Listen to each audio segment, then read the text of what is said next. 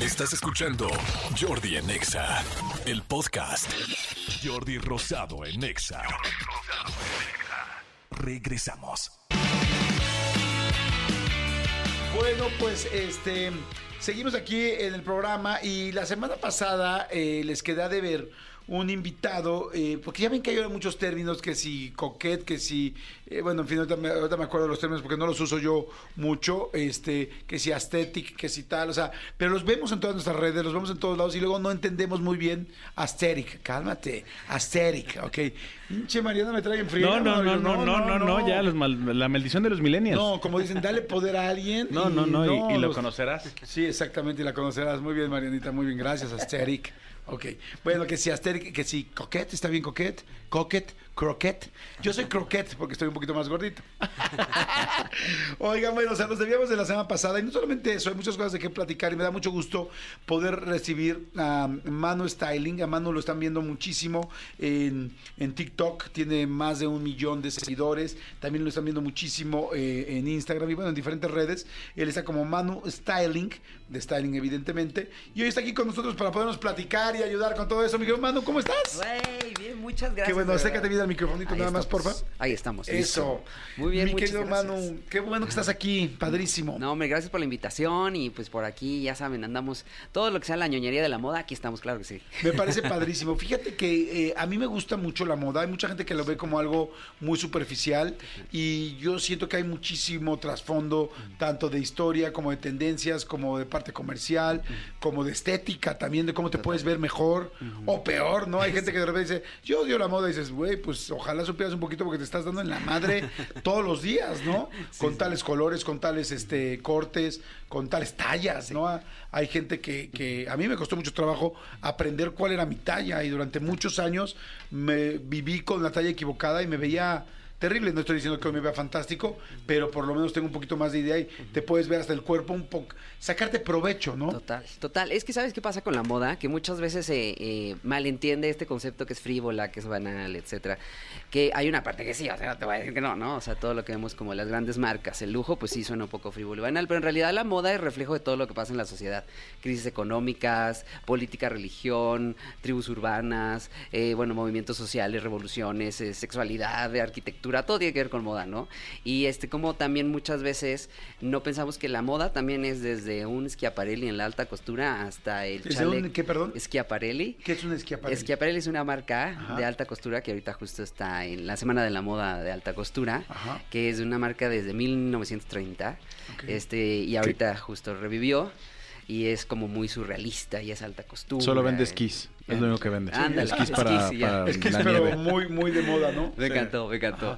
Ajá. y de ahí, este, bueno, le digo. Es- desde un esquia- Ajá, desde un Schiaparelli, o sea, desde. esquiaparelli, ajá. La moda es desde eso o hasta un chaleco que tiene fantasmas para el policía que está ahí en la noche. O sea, todo eso es moda. Desde un uniforme de niños hasta un uniforme del ejército hasta el ready to wear. Por- ¿sabe? por- porque además, eh, ahorita que mencionas eso, sí es cierto. No, no se viste igual el, el- el policía de caseta de una de un condominio este de, de un nivel alto que el policía de caseta de un condominio popular, ¿eh? Total. Ponte a ver si es cierto. Sí, sí, es cierto, No, tienes toda la razón. Y por ejemplo, pues desde las biker jackets, ¿no? Como está aquí, pues nace en 1900 de la Primera Guerra Mundial, Segunda Guerra Mundial. Las biker jackets son como las de rock and roll, como chamarras que la gente piel, ubica, sí. que es la que traes hoy. Exacto, Ajá. exacto, que son las chamarras de piel, este, se ponen muy populares en los jóvenes en los 50, pero pues existen desde la Primera, Segunda Guerra Mundial. Entonces, como que, pues la moda siempre dice muchas cosas, este, es- Habla mucho de la persona que la está usando. Total, o sea, eh, es, es un tema medio complicado, pero sí, o sea, la moda en realidad también tiene que ver con a veces tratos sociales, no necesariamente que tenga buen gusto, tener dinero no necesariamente buen gusto, Claro. pero este, y también quiere ser buen gusto, ¿no? También eso es un tema muy interesante, porque al final la moda también entra en un mundo de la estética, que es lo que dices, ¿no? ¿Qué es estético para la gente? Este, es como el arte también, o sea, hay gente que dice el arte contemporáneo es una mafufada, ¿no? Y hay gente que dice, no, pues Rubens es súper cool, y, igual la moda, ¿no? O sea, ¿qué- ¿quién te dice que un coquet no le gusta o alguien que es súper asterix sí? O sea, entonces es muy interesante, a veces relativo, pero al final la moda mueve desde la autoestima, la sociedad, la economía, y pues no podemos hablar de una sin la otra, ¿no? Es Claro. bastante interesante de...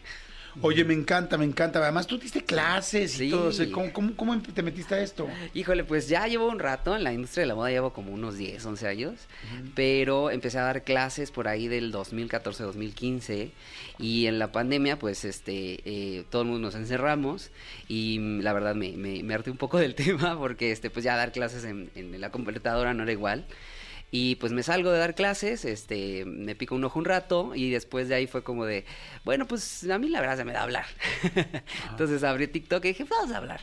Y jaló, entonces empezó a jalar, empecé a hablar con historia de la moda por décadas. Y después este, empezamos a hablar de análisis de moda, moda y sociología y todo ese rollo. Y pues sí, jaló. Ahora sí que se dio solito. Padrísimo. Oye, Sí, sí, a sí. ver, antes de entrar al Asteric y al Lo Coquet, Sí, sí, ¿sí, sí. está bien dicho Lo Coquet? Que sí, coquet. Ok, Lo ajá. Coquet y todo el Tumbatec y ya Ah, veo sí, sí. y el Putec, porque ya veo también ¿no? Dices, ay, no, pe- Perrec. Perrec. Vamos a ponerlo en Perrec. Exactamente. Este, te quiero preguntar algo. Las marcas de moda eh, premium, Ajá. las marcas caras, eh, digo, yo no conozco muchísimas marcas muy, muy caras, pero bueno, creo que las que conocemos la mayoría de las personas, ¿no? Como puede ser un Prada, Louis Vuitton, este, no sé, todas estas marcas. Tú acércate, Camilo. Balenciaga. Valenciaga, Gucci, Prada. Exactamente, Ándale, Balenciaga, Gucci. Prada, exactamente. Estas que son como más famosas, exactamente como Gucci, todo esto. Este, ¿para quién son? O sea, ¿para quién están hechas? ¿Para la gente rica? Es que es un es muy complicado esa pregunta, o sea, es una pregunta ahora sí que chiquita con una respuesta gigante. Ok. Porque en realidad la ¡Échale, moda tenemos Ah, tiempo! ah, mira, pues date, un tequila di, no es cierto. Este, pues al final es en realidad la moda es para quien la pueda acceder, o sea, independientemente del estatus social, hay gente que puede dar un riñón y deber siete mil y sacar una hipoteca por querer ropa para, para encajar en alguna sociedad, o hay gente que tiene muchísimo dinero y no le interesan los logos, ¿no? Que ese también es otro tema, ¿no? El, el que Los logos. Ajá, el- Los loguets, vamos a ver aquí los pinches loguets. que en, mo- sí, en, en- en moda se llama la logomanía y, y los que no le gusta la logomanía se llama el quiet luxury o el, el, el Quiet luxury. Ajá, el lujo Logomanía o lujo silencioso, el quiet, Quiet lux- Luxury. Ay, muy bien. Ajá, entonces este justo es como prendas de muy alto este presupuesto, muy buenas calidades, pero no tienen logotipo, solo lo conoce un sector del mercado, el 5% de la sociedad, ¿sabes? O sea, entonces en realidad las marcas de lujo, eh, digamos que sí hay para un mercado específico que lo puede tener, pero también son aspiracionales. ¿No? Entonces, este, eso que genera que pues la gente se sienta pertenecido a un grupo social y si no, pues es esta aspiración de querer pertenecer. Entonces no es raro que la gente, pues, ciertos sectores, vamos así como hasta medio buchonismo, ¿no? Este, eh, tener todos los logos, los Buchet. buchones. Las buchonets. Ah, buchonet. Buchonet. Vamos a ver las buchonets, ajá. que es muy conocido justo que ellos con, con- les gustan mucho los logos, las marcas, que se vea que tengo el dinero, ¿no? Entonces eso también es parte de- del movimiento de la moda. ¿Qué, qué tanto quieres encajar? ¿Qué tanto estás ahí? ¿A quién tanto va dirigido? Entonces digamos que es una parte de lujo, pero pues accede quien, pues, quien Sí, puede, por- ¿no? por- porque, porque hay, hay gente que por querer encajar y marca y marca y marca y logo, logo, logo, logo, desencaja de otro sector al que en teoría tendría que encajar, ¿no? Exacto, exactamente. O sea, a mí no me gusta, por ejemplo, a- este, eh, ¿cómo dijiste? Logo Luxury. sí, Logo eh, Luxury. quiet, Logomanía. quiet luxury. ¿Te Yo, prefiero el, el Quiet Luxury. Ajá. Sí, a mí también, a mí muchos logos me pongo muy mal, o sea, no, no me gusta, bueno, no me pongo mal, o sea, no me gusta, ¿no? Y, Claro. y me parece muy pretencioso y me parece, pues, de mal gusto, ¿no? Ajá, Y es bien interesante porque, por ejemplo, la logomanía eh, nace en los 90, luego de una crisis económica muy fuerte en Estados Unidos, sobre todo en la parte de la moda. Entonces las grandes casas de la moda se tienen que posicionar y empiezan a decir que el vestir logos es lo más cool. Entonces todo el mundo vestíamos de Tommy Hilfiger por todos lados. Armani. De Armani Exchange, de no sé qué, y era como cool. Y ahorita te están diciendo, no, es horrible. Ya sabes, entonces, ¿por qué? Entonces es eso, ¿por qué regresa? ¿Por qué te dicen que no? Porque ya las casas están posicionadas, las marcas están posicionadas y ahorita es más que nada un este aspiración de encajar en un sector, un mercado también. Ajá. Yo, yo, por ejemplo, hay una marca que me gusta, no me gustó mucho tiempo desde que salió, sobre todo al principio, que era Armani Exchange, ¿no? Ajá. Porque el Armani normal era mucho más formal y mucho más caro, Ajá. y entonces a mí me alcanzaba para Armani Exchange. Y me encantaba.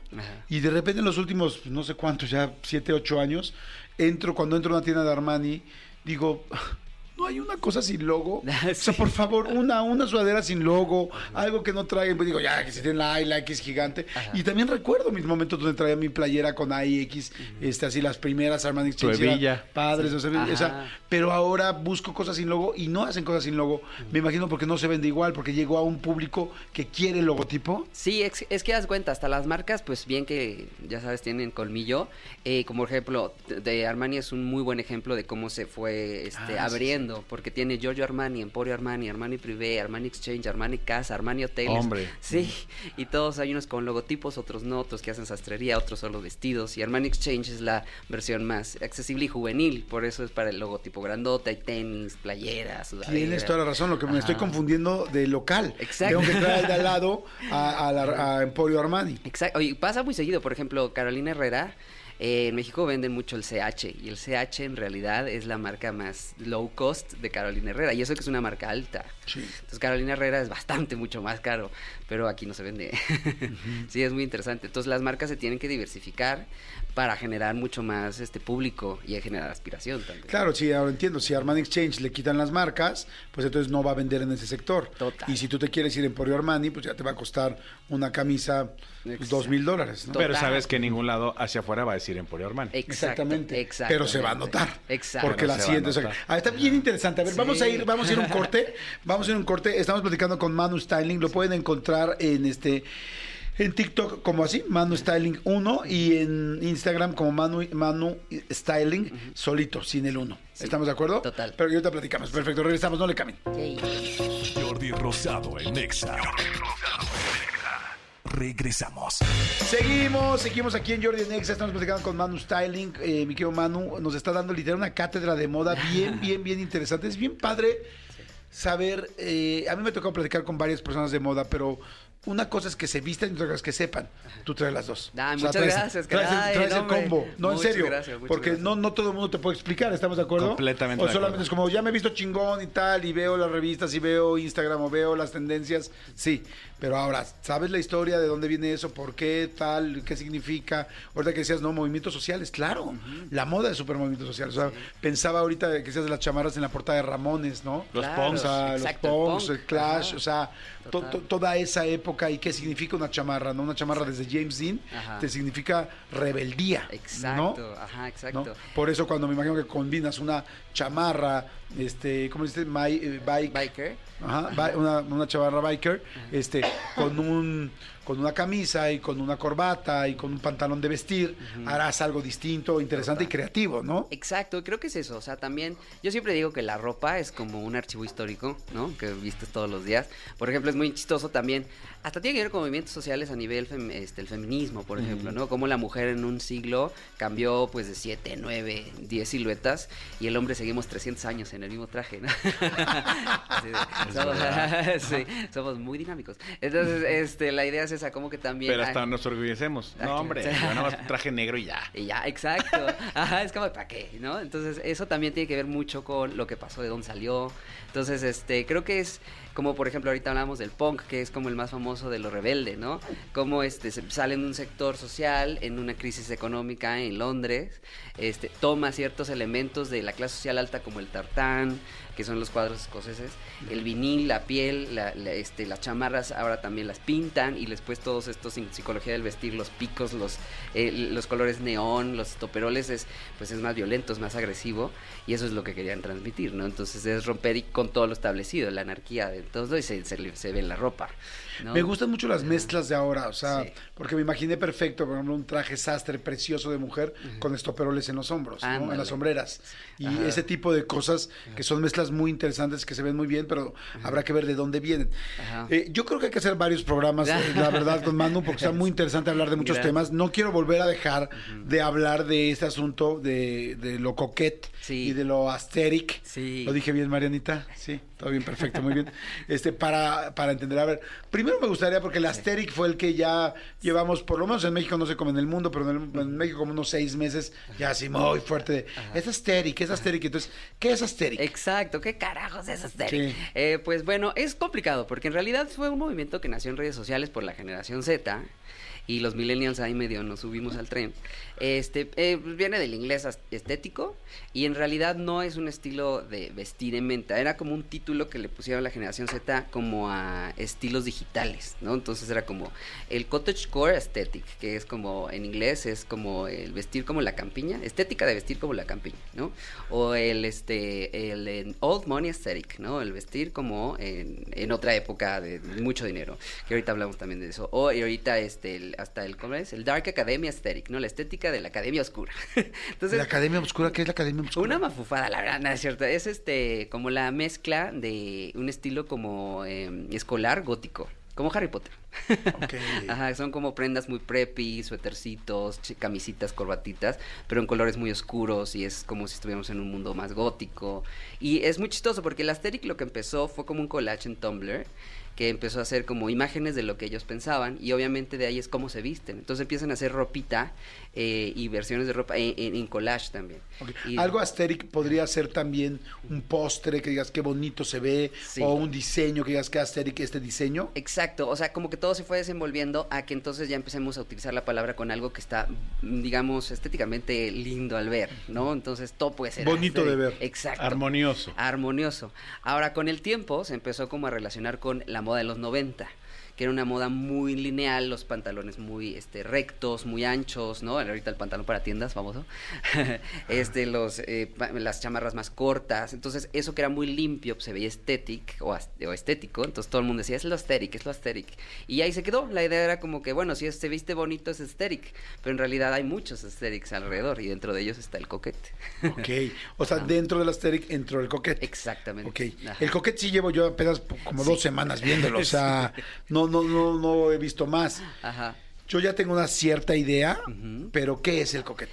El coquete igual nace igual, te digo, en Tumblr desde hace un ratote, como unos dos, tres, cuatro años. Eh, Perdón por lo que te voy a preguntar, aquí me vas a querer matar. O sea, he oído un millón de veces Tumblr, pero Ajá. no, nunca me he metido, no Me sé qué es Tumblr. O sea, Ajá. es una página, es una red social, Ajá. es un restaurante de mariscos. Me encanta, sí. Tumblr fue una página porque ya murió. Bueno, Ah, ahí ok. sigue, pero Es ya un termo. Es un- es un termo.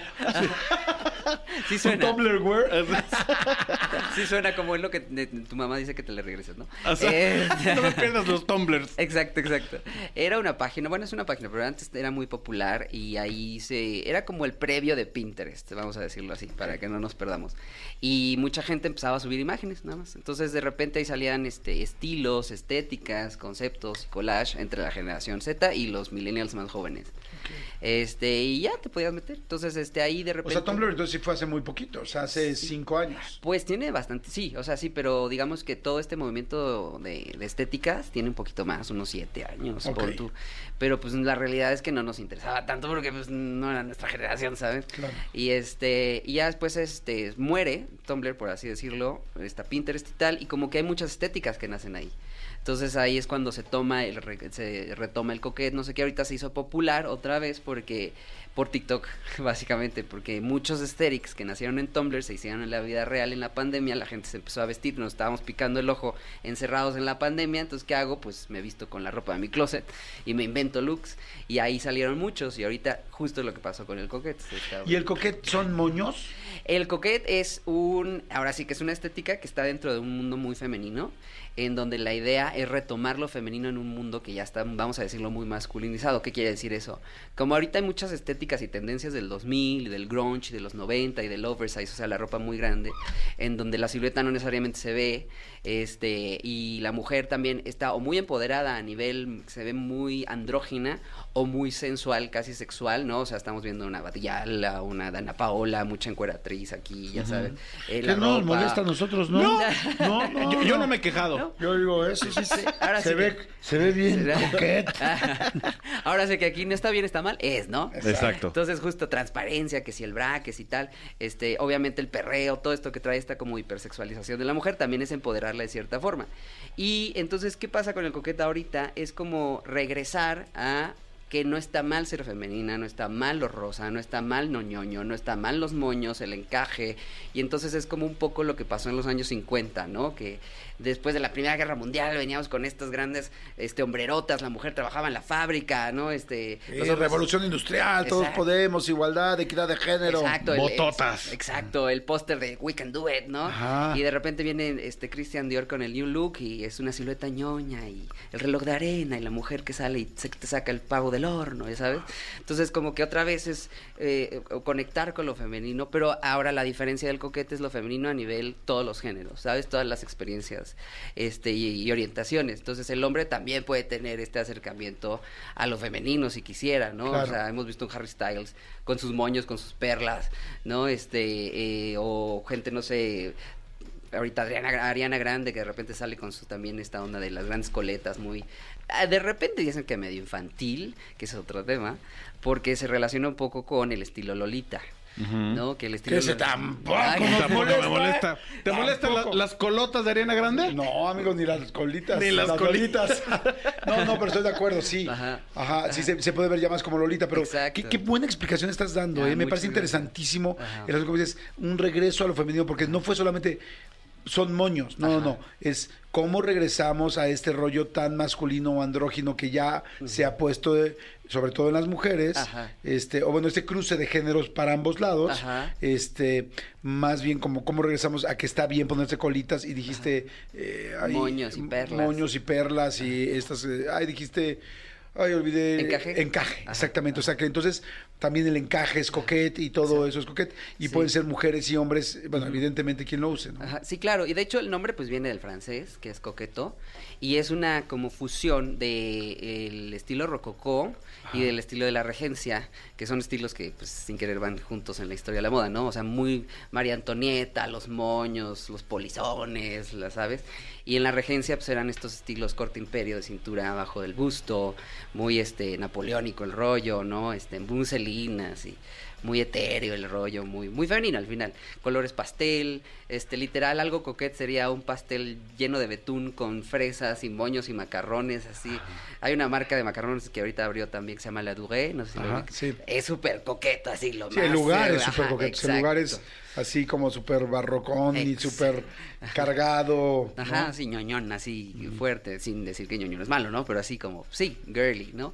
Y eso es lo que hace el coquete. Ahora, eh, justo hay una pelea muy interesante en redes, porque justo hablamos del de Lolita, que es un tema bien complicado, porque viene de una, de una novela, ¿no? De un ruso que es este, eh, ay, Novakov, me parece, y pues sabemos que el libro, pues no es, ahorita es bastante cancelable, bueno, siempre fue mucho cancelable, y es justo esta niña Sí, pero que- ahora, fíjate, ya regresamos ahora al quemable. Al que más sí.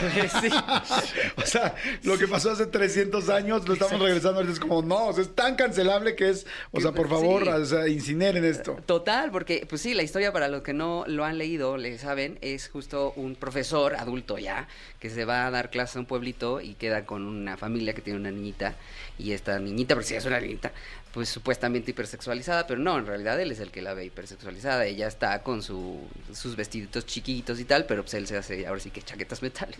Este, y ese estilo de Lolita es pues digamos muy infantilizado con ondas medio más graves, ¿no? Más heavies.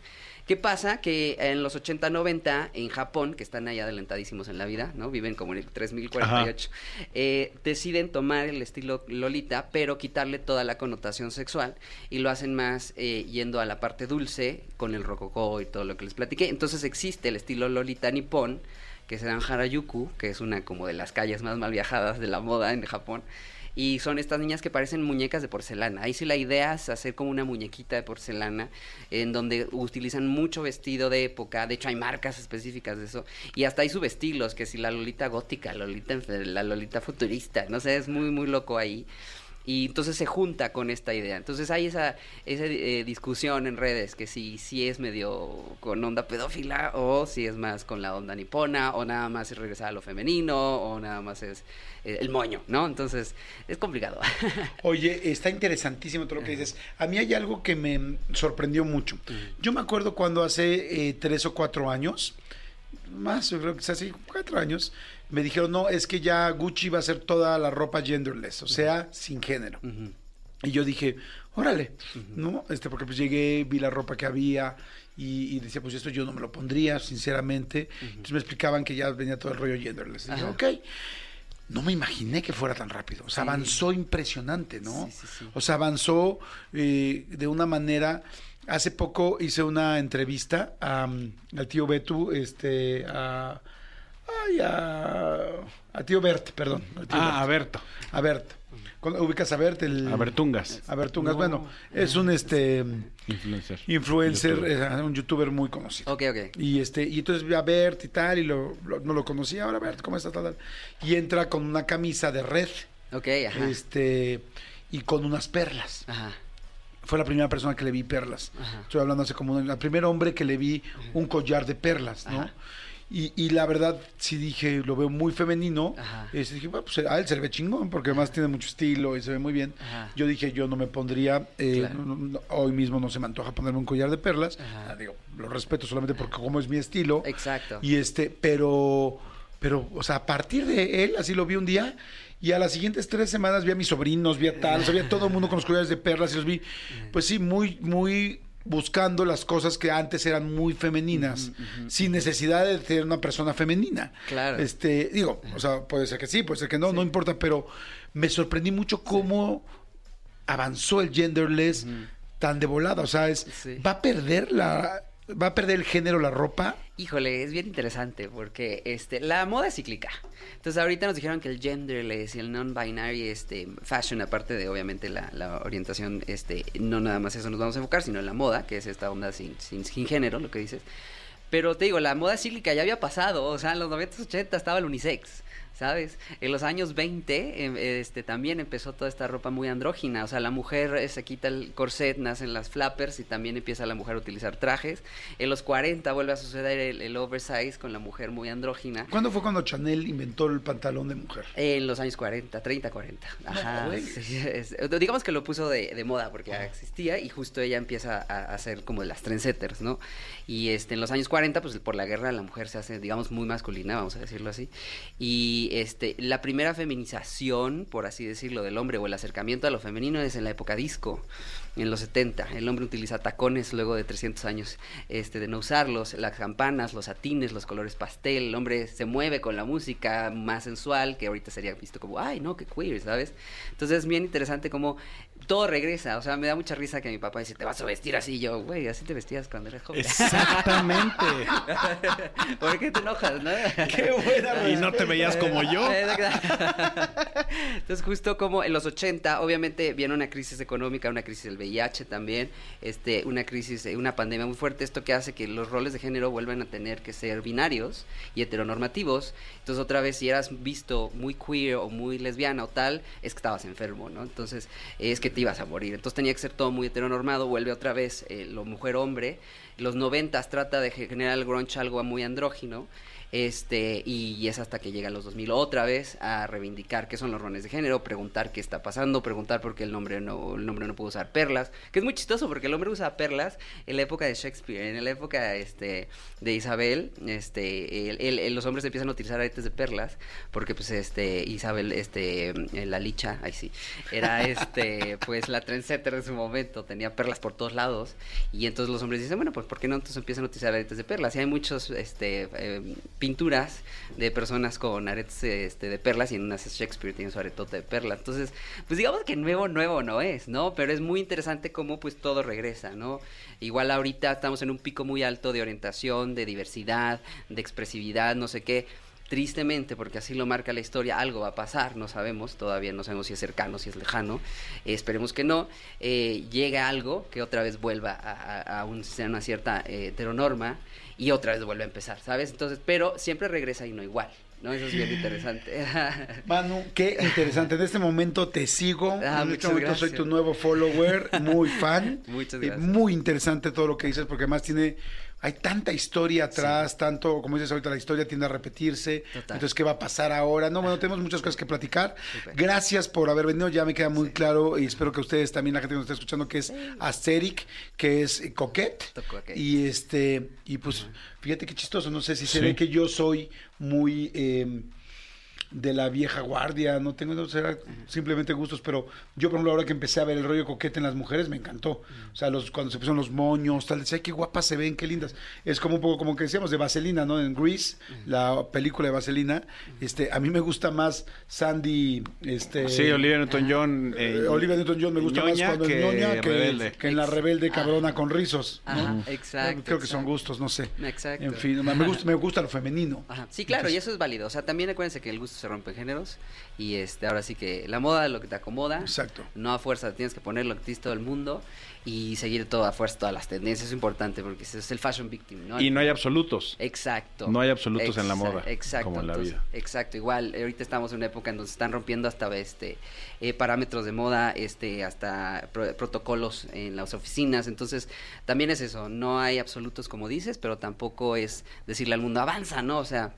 Creo que todo esto va con tiempo y es una autoexpresión que también este, la moda hace que te ayude a ser quien eres, ver quién eres y a dónde vas, ¿no? Fantástico. Ajá. Manu Styling, Súper. búsquenlo, ahí está en TikTok, M-A-N-U, Styling, ya saben, es con Y, Styling Ajá. 1, y en Instagram Manu Styling. Sí, gracias, Manu, no, muchas gracias. muchas gracias a seguimos, seguimos aquí en Jordi Nexa, no le cambien, regresamos.